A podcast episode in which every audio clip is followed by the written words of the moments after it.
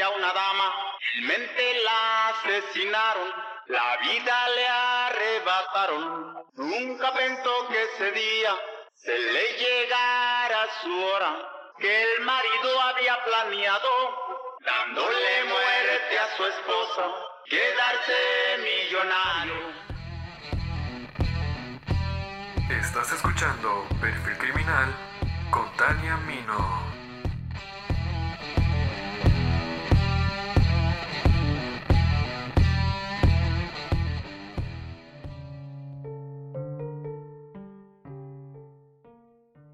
Las primeras investigaciones centradas en la motivación de los asesinos en serie proponen dos tipos de asesinos. El que lo realiza por diversión, que no suele presentar periodos de enfriamiento, y el motivo suele ser económico o la búsqueda de sensaciones, y el clásico, que suele tener una motivación sádico-sexual. Posteriormente los dividen en psicopático sexual sádico, que asesina y tortura por puro placer, el asesino que mata por diversión, los que buscan dinero o ganar territorios, los envenenadores que cuidan a otras personas y asfixiadores, y los supuestamente psicóticos que matan como resultado de un estado delirante. Dentro de estas clasificaciones existen las viudas negras, aquellas personas que matan por un beneficio mayormente económico, el asesinato es frío y calculador, buscando una ganancia económica como cobrar una herencia. Generalmente suelen ser mujeres psicópatas mayores de 30 años que son plenamente conscientes de sus actos. Todos conocemos el origen biológico del término. La peligrosa araña, que una vez fecundada por el macho, mata a su compañero y practica el canibalismo. ¿De dónde le viene el nombre? Todos hemos sabido de esos matrimonios originados más en la pasión monetaria que en la de verdad, pero que no por ello termina necesariamente en la nota roja. En el fondo del problema está la tentadora magia de los seguros. Como nadie tiene comprada la vida, ese invento ha originado no pocos crímenes bajo el entendido de que los seguros operan como una suerte de premio a la fatalidad. La amenaza de los infortunios ha sido el gran negocio de las compañías aseguradoras. Barcos que se estancan, curiosamente, a unos meses de cumplir su vida útil. Incendios de fábricas a punto de la quiebra, misteriosos avionazos en que una humilde esposa se convierte en prominente viuda. En esos eventos, lo que compramos es una garantía contra tragedias que pudiesen ocurrir. Es como apostarle a la buena suerte de no tener la mala. Bienvenidos al episodio 19 de Perfil Criminal.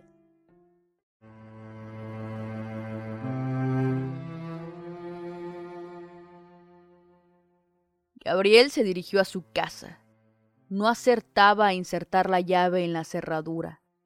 Las temblorosas manos le dificultaban la tarea. Abrió la puerta y escuchó los sonidos característicos de la soledad. El crujir de los muebles, el refrigerador trabajando, el burbujeo de la pecera, las manecillas del reloj y algún radio sonando a lo lejos.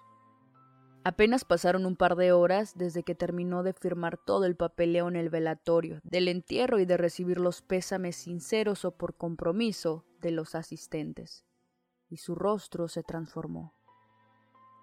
La memoria le traía algunos recuerdos. De pronto las imágenes golpeaban su mente. El detonar de la pistola lo había ensordecido. Ni el ruido de las sirenas lo ayudaban a reaccionar.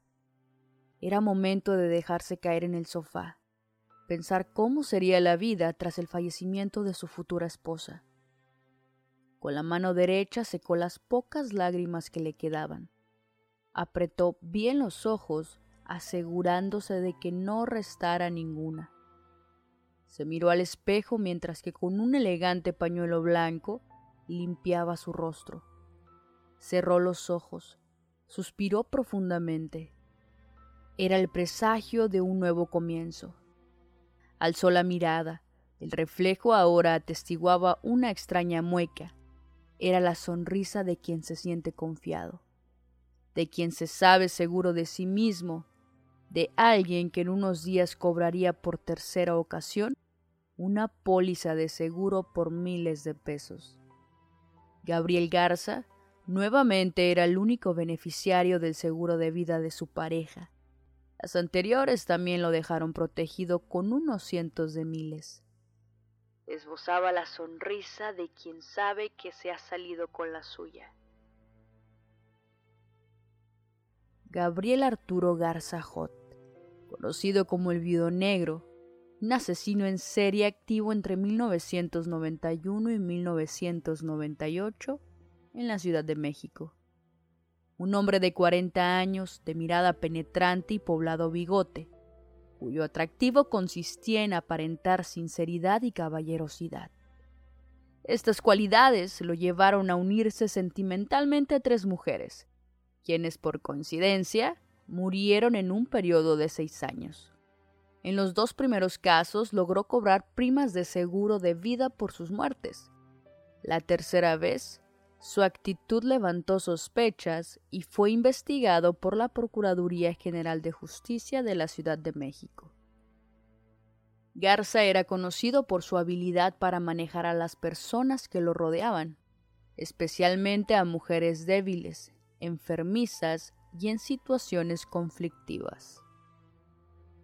Su primera víctima fue también su primera esposa, de nombre Soledad Valdés Lubert, con quien estuvo casado durante nueve años. Falleció en 1991, víctima de una cardiopatía. El seguro de vida se firmó por un monto de 400 mil pesos a nombre de Gabriel. Los doctores que atendieron a Soledad Valdés declararon que ni el padecimiento que ella sufría ni los medicamentos que tomaba fueron razón para que falleciera, por lo que recomendaron una necropsia que la familia se negó a realizar. El 8 de abril de 1991, el doctor Isaac Solís recibió un mensaje de Garza quien le informaba que su esposa Soledad no despertaba. Cinco días antes, ella había sido internada en un hospital debido a que se quejaba de fuertes migrañas. En su declaración, el doctor informó que se le realizaron estudios de laboratorio, rayos X, angiografía cerebral y que todos los resultados salieron normales, por lo que se le dio de alta el 5 de abril. Se le diagnosticó un probable bocio multinodular porque se le encontraron pequeños tumores benignos en la tiroides, pero que esta es una enfermedad con la que puede contarse toda la vida sin que cause ninguna alteración en la persona. Garza declaró ante las autoridades que su esposa tenía migrañas y que le daba dos pastillas de tegretol al día, medicamento por el cual se le morían las neuronas. Sin embargo, José Saucedo, el primer doctor de la víctima, indicó que atendió a Soledad en marzo de 1990 y que le ordenó suspender el medicamento debido a que presentó síntomas de náusea y vómito. En sus declaraciones, los doctores que atendieron a Soledad aseguraron que lo que decía Gabriel era falso y que consideraban que a consecuencia de una migraña es imposible el fallecimiento de una persona.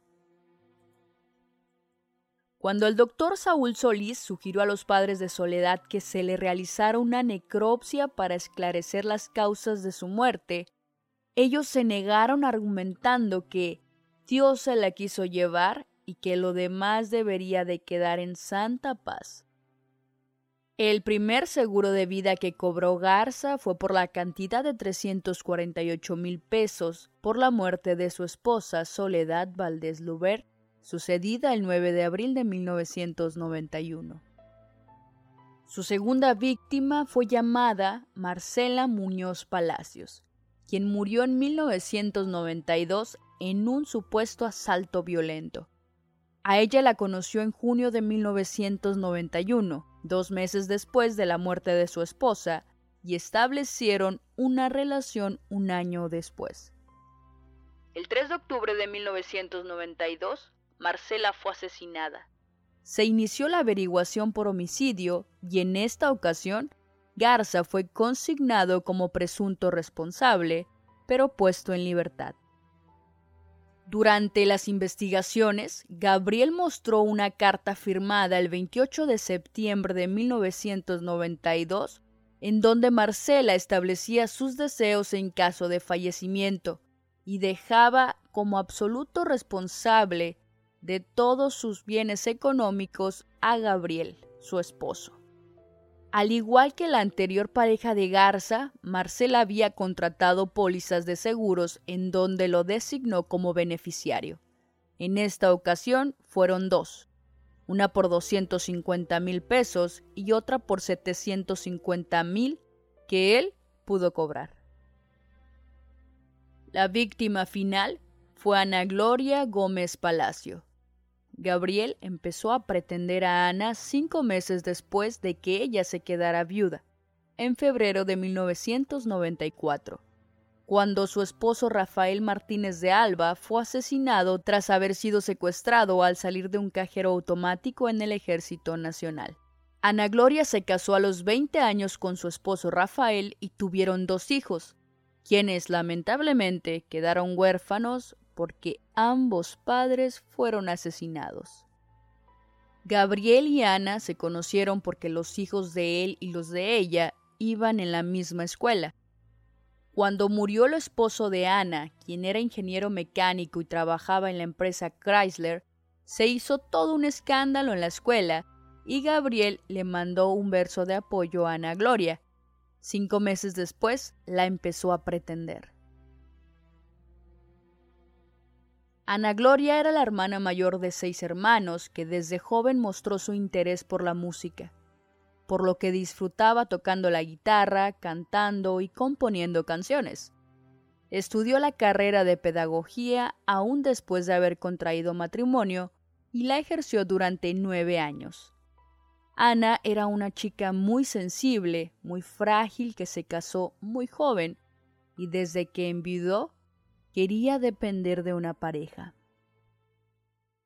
La boda entre Ana Gloria y Gabriel estaba programada para el 19 de julio de 1997, pero ella fue asesinada dos meses antes. Ya se había apartado la iglesia y para la fiesta se tenía reservado el salón, pero curiosamente Gabriel no había dado el enganche para el salón. Los familiares de Ana Gloria recuerdan que la pareja se entretenía diseñando las invitaciones y supervisaban la ampliación de la casa de Ana para que en el futuro Gabriel se mudara ahí definitivamente.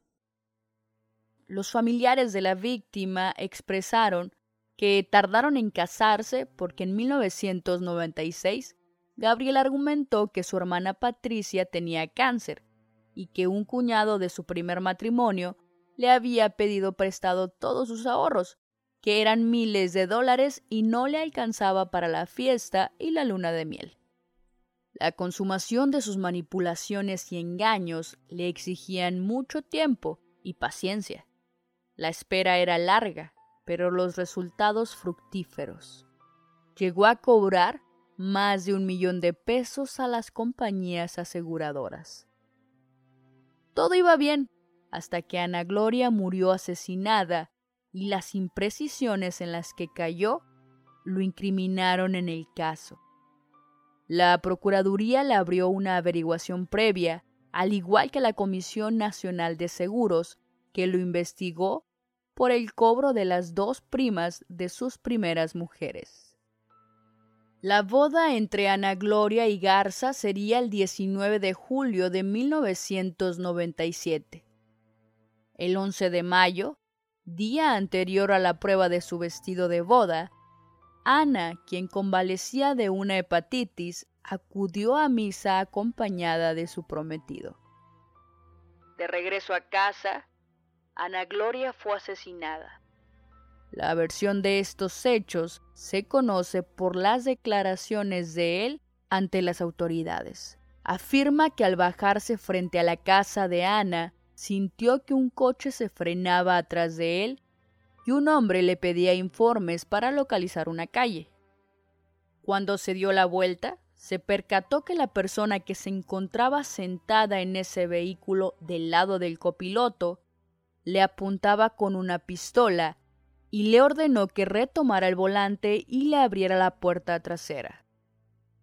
Garza circuló mientras entregaba sus pertenencias, entre ellas su reloj Cartier con carátula de tres oros florentinos, una pulsera de oro, sus tarjetas de crédito y 500 pesos en efectivo, así como su celular. El asaltante se dirigió a Ana Gloria para que le entregara sus pertenencias también, a lo cual ella obedeció sin problemas. Luego gritó y en ese instante se escuchó una detonación.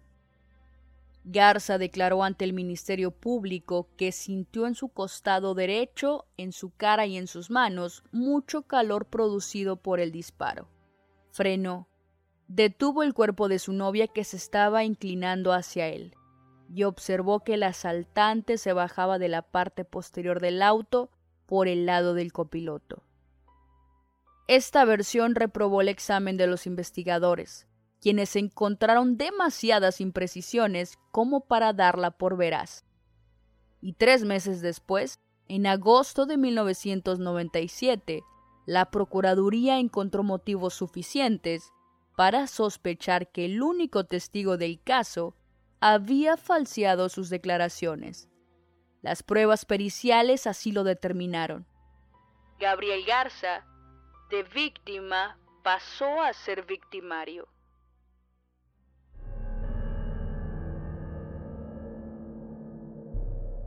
falseó su declaración al argumentar que el móvil del crimen fue el robo de que fueron víctimas él y su exprometida.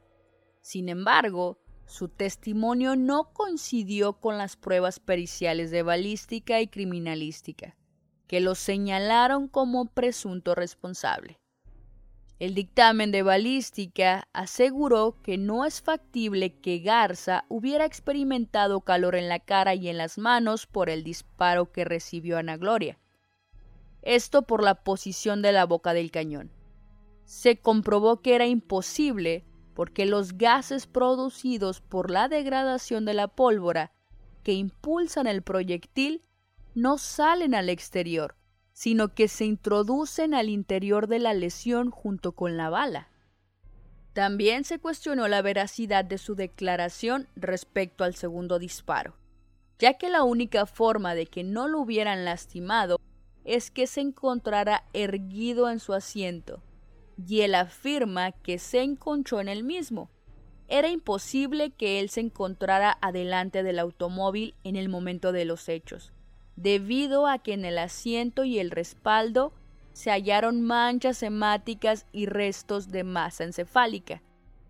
Sin embargo, Garza tenía rastros en la extremidad izquierda del pantalón, así como en el zapato del mismo lado.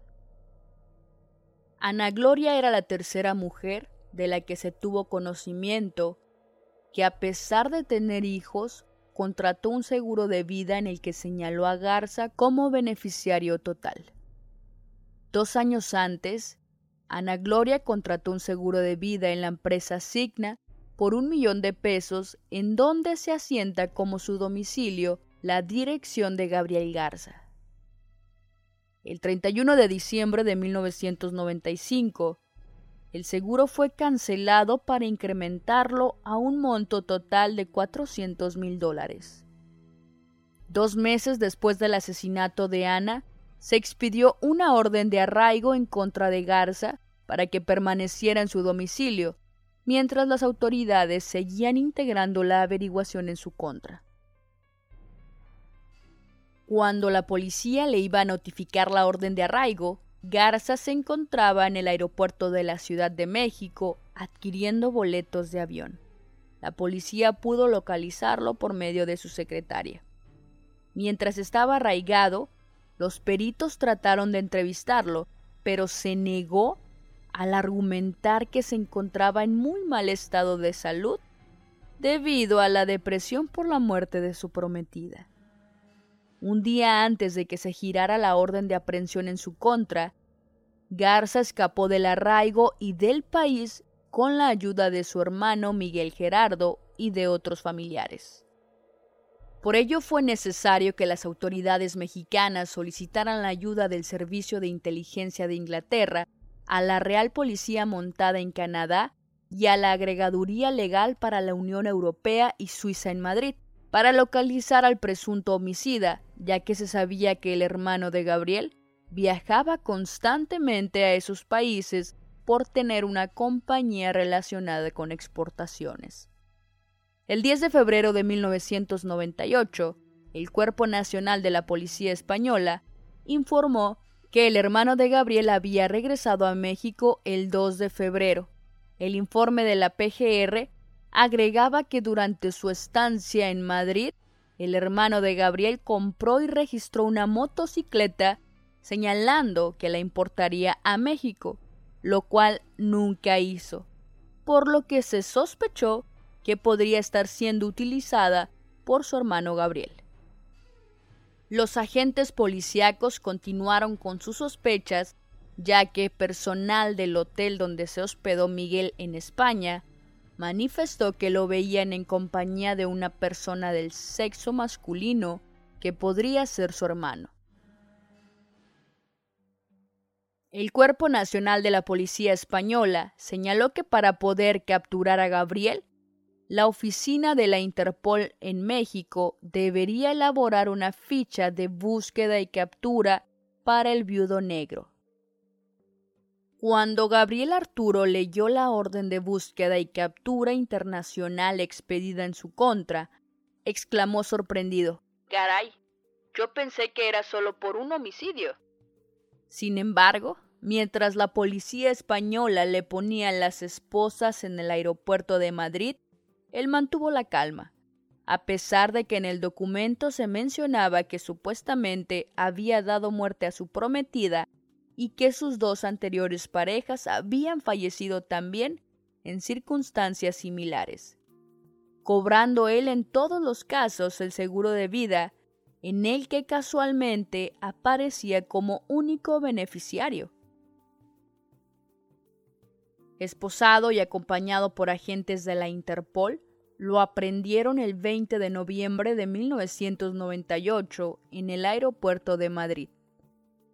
El viudo negro fue recibido por agentes de la Procuraduría General de la República que lo custodiaron hasta el reclusorio Oriente, donde rindió su declaración preparatoria, con las agravantes de ventaja, traición y alevosía y el homicidio de su exnovia, Ana Gloria. Curiosamente, Gabriel se negó a que le realizaran la prueba del polígrafo o detector de mentiras. Los peritos en poligrafía presentaron un informe en el juzgado donde indican que Garza se negó a someterse a la prueba poligráfica, así como también a manifestar su negativo por escrito. Él indicó que se negaba a la prueba debido a que no confiaba en el resultado de esta, ya que sería evaluado por elementos de la Procuraduría General de Justicia de la Ciudad de México. El Ministerio Público pidió que se certificara en actas la negativa a someterse al examen. Consideró que esta negativa del acusado es prueba de que es culpable del delito que se le imputaba. Si estuviera seguro de su acción, no tendría mayor problema, es decir, si Garza se estuviera conduciendo de acuerdo con la verdad, no se opondría, agregó el abogado. Esta no era la primera vez en que Garza se negaba a someterse a la prueba, ya que cuando su prometida fue asesinada, los peritos le pidieron que se dejara realizar el examen, pero argumentó que no porque estaba muy nervioso. El día de la audiencia, ninguno de los siete testigos citados para ampliar su declaración en contra de Gabriel acudió. Los familiares de la víctima, que estaban citados para declarar, decidieron no presentarse en el juzgado. Indicaron que no deseaban rendir su testimonio en el juzgado, por lo que solicitaron declarar por medio de video. Estos fueron multados por tales actos y se les indicó que no podían volver a faltar. Se programó una nueva audiencia, la cual inició alrededor de las 9 de la mañana ante la presencia de los abogados y familiares de Garza, quienes mantuvieron un absoluto hermetismo. El abogado José Luis Nazar, quien era coadyuvante del Ministerio Público, pretendía demostrar, con peritajes de expertos, que Garza era una persona desequilibrada que conocía bien la consecuencia de su conducta. Cuando se llevó a cabo el careo entre Concepción Escudero, madre de Ana Gloria, y Garza, ella rindió su ampliación de declaración en donde detalló varias ocasiones en las que Garza supuestamente trató de aprovecharse de la situación económica de la víctima. En ocasiones llorando y temblorosa, la madre de la víctima cuestionó al inculpado sobre su inocencia. Si es inocente, ¿por qué rompió el arraigo un día antes de que saliera la orden de aprehensión? preguntó durante un diálogo en el que ambas partes se acusaron mutuamente de estar mintiendo. Garza le respondió Mi único delito fue el no haber sabido defender a su hija en el acto en que ella perdió la vida.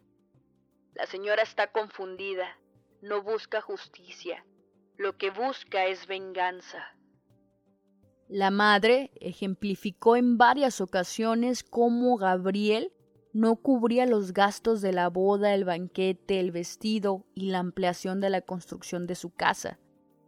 Dijo que le extrañaba que cuando le dispararon a su hija, Garza no la abrazó y le preguntó qué le pasaba empapándose en sangre como hubiera sido un acto de reflejo normal. Gabriel contestó que él consideró que en ese momento su obligación era llevarla a algún lugar en donde la pudieran revisar y no el abrazarla o apapacharla. Aseguró que podía demostrar que en sus cuentas bancarias contaba con miles de pesos, por lo que no tenía necesidades económicas, ni era cierto que amigas suyas le hubieran prestado dinero para huir como lo afirmó la testigo. A decir verdad, Gabriel se controló durante la mayor parte de la audiencia, pero mostró su molestia cuando la madre de la víctima lo acusó de votar a sus hijos y tratar de utilizar la relación amistosa que tenía con una exsecretaria de Ernesto Cedillo para que se cerrara la investigación que había en su contra. Él aseguró que se encontraban enamorados, próximos a contraer matrimonio con todos los preparativos listos, incluyendo las invitaciones de boda, la prueba del vestido y las ampliaciones de la casa.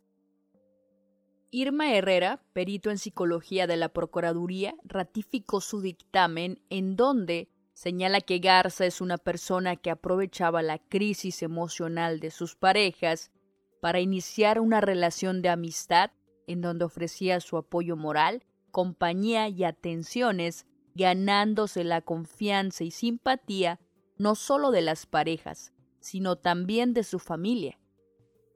Lo describe como un individuo egocéntrico narcisista con gran habilidad en el manejo de las personas, que elabora mentiras de forma sistemática y presenta conductas obsesivas.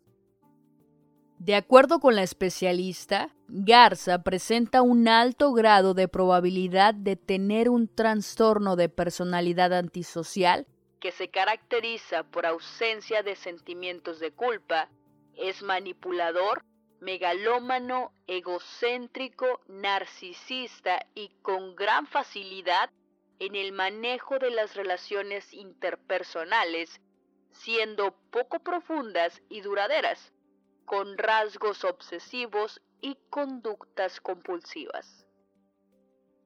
Y señaló, son individuos que en su desempeño laboral son poco productivos buscando siempre obtener satisfacciones económicas por medios ilícitos ayudados por su alta capacidad intelectual que poseen. Destaca su dependencia hacia las figuras femeninas específicamente en sacar provecho de situaciones tristes y conflictivas como son la muerte por enfermedad, muerte con violencia, sin demostrar sentimientos de duelo o pérdida de un ser amado. Su finalidad es siempre cobrar un seguro de vida que le permita continuar con sus comodidades, prestigio, confianza de los demás, obteniendo una adaptabilidad aparentemente alta en la sociedad.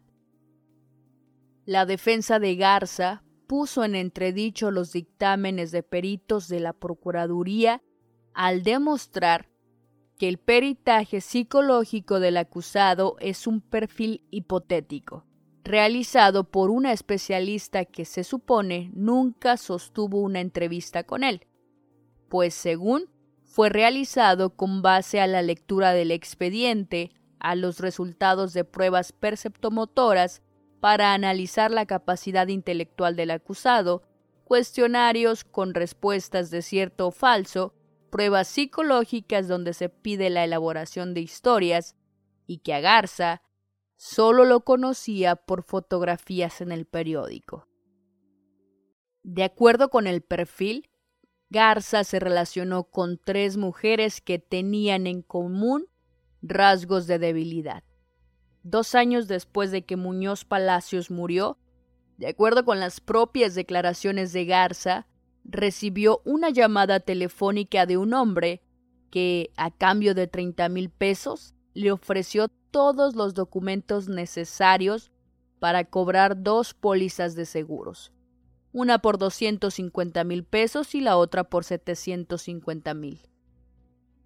Ya después de escuchar todas las declaraciones, Gabriel rechazó las acusaciones que se le hacían.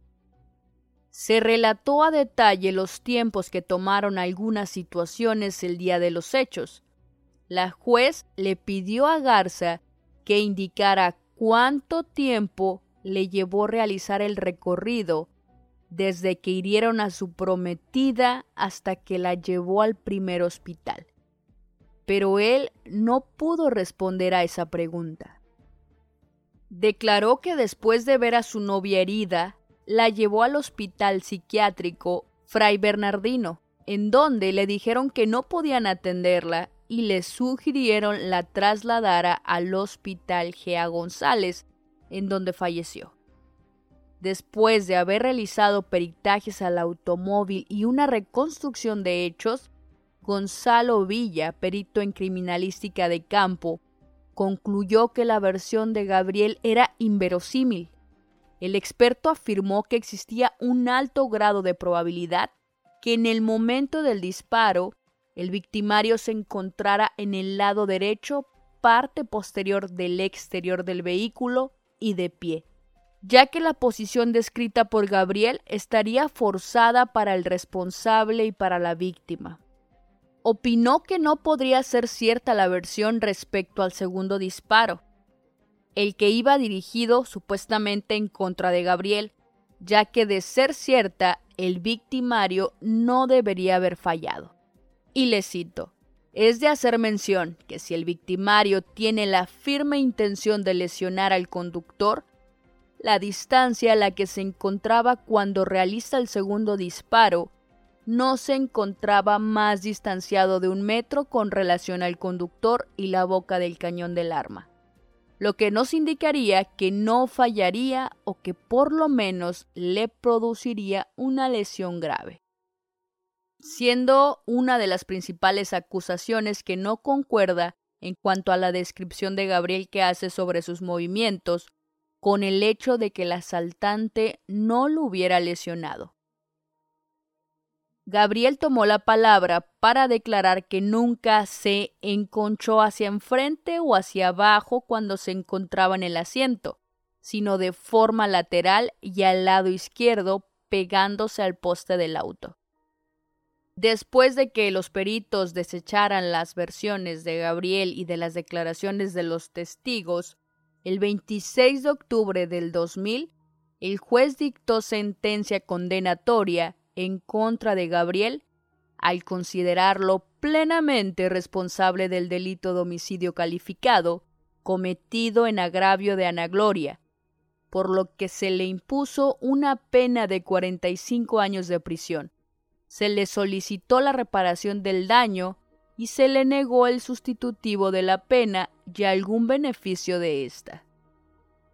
Inconformes con la sentencia, la defensa del sentenciado interpusieron recurso de apelación y el 28 de marzo del 2001 se le resolvió una modificación de sentencia señalando en sus puntos resolutivos lo siguiente. Gabriel Arturo Garza Jot es penalmente responsable de la comisión del delito de homicidio calificado por la circunstancia de haber ejecutado la privación de la vida a Ana Gloria con ventaja y alevosía y por su comisión se le impone una pena de 41 años de prisión. Y aún así, en 2007, seis años después, Garza declaró ante el periódico El Universal que él no era un viudo negro ni asesino de mujeres. Acusó que fue tratado de forma mediática por funcionarios de la Procuraduría y por ello no pudieron procesarlo más que por el homicidio de Ana, dijo que en su expediente hay evidencias de una declaración falsa y de un peritaje erróneo. Le cito.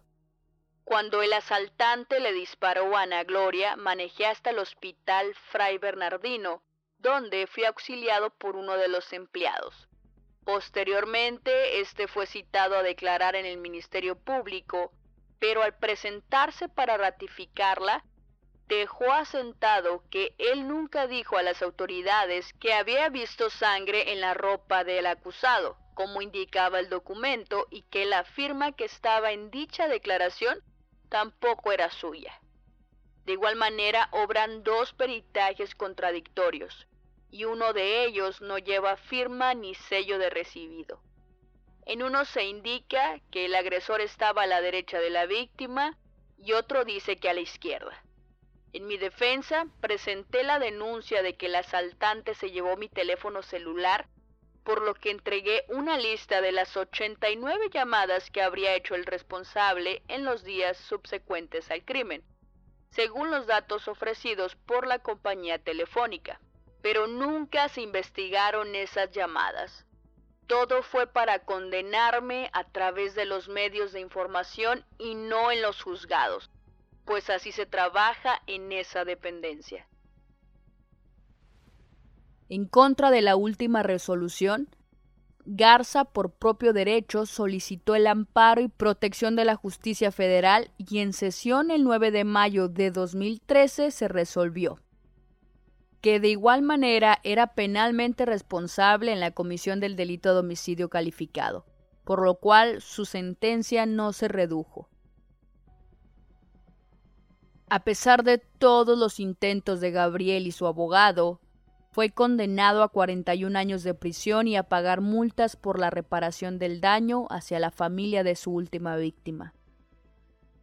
Ana Gloria, Soledad y Marcela nunca supieron que detrás de la máscara de sinceridad y caballerosidad se ocultaba la muerte.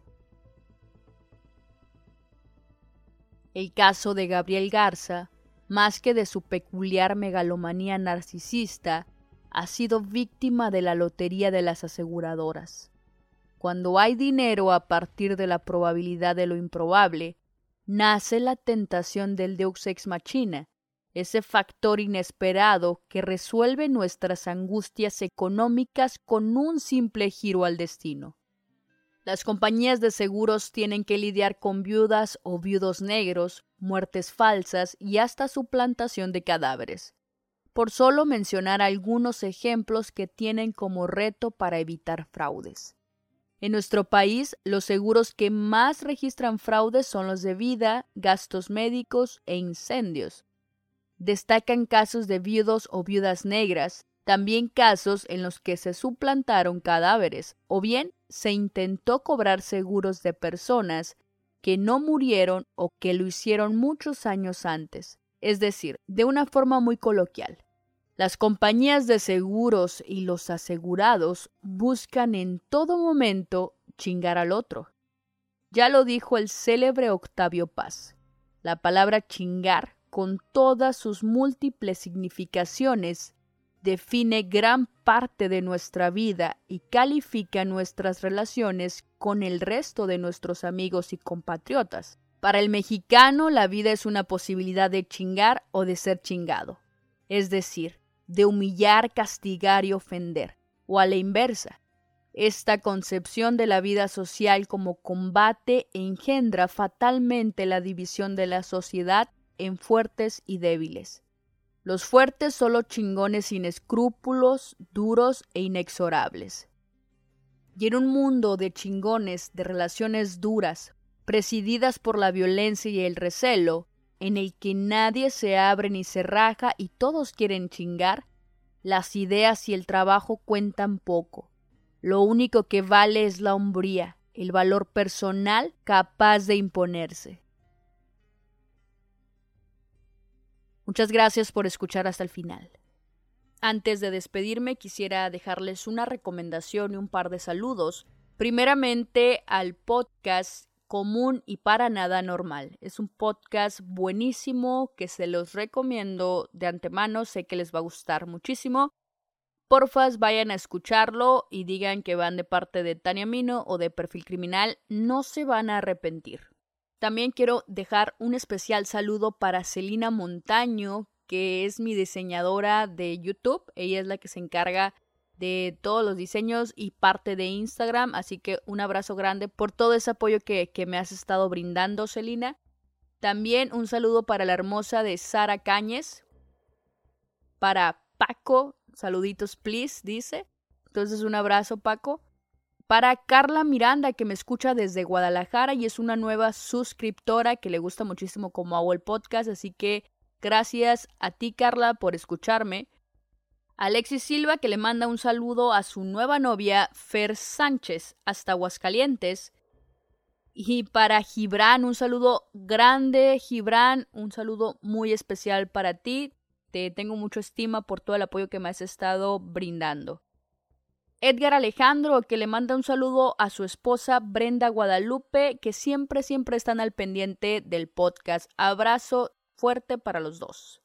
Para Maru Méndez, gracias Maru por escucharme, gracias por el apoyo. A Luis y Oscar Cervantes de Torreón, saludos hasta allá. Y también me escuchan desde Los Ángeles, California, Masa Méndez. Un saludote hasta allá, dice que estoy rifadota en el programa. Para Luis Pacheco, que me escucha desde San Luis Potosí, la capital, abrazos hasta San Luis Potosí. También para Dani López, que dice que le encanta el podcast y que está muy padre como lo narro. Muchísimas, muchísimas, muchísimas, muchísimas gracias, Dani. Y también para José Antonio Vallejo, que dice que, que un saludo para mi fan más común, pero nada normal. En serio, muchísimas gracias a todos. El apoyo que me brindan es increíble. He recibido muchísima positividad a través de este proyecto. Y pues nada, quiero, quiero hacerles un especial énfasis en que porfas, porfas, porfas me sigan en mis redes sociales. Estoy en TikTok como perfil criminal, en Twitter e Instagram como perfil podcast, en Facebook como Tania Mino Podcast. Ahí también se pueden agregar al grupo de perfil criminal que está disponible en Facebook. Y esto como solicitud especial. Ojalá pudieran suscribirse a mi canal en YouTube. Ya sobrepasamos los mil suscriptores, así que si gustan vayan a, YouTube, me harían un gran favor, me buscan como perfil criminal y ahí se pueden suscribir. De igual manera les voy a dejar en la descripción de este episodio el link para que vayan directamente. En serio, muchísimas gracias. Recuerden que es el penúltimo episodio. Falta solamente un episodio para terminar la primera temporada de Perfil Criminal. Mi nombre es Tania Mino, esto fue Perfil Criminal y nos escuchamos la próxima semana.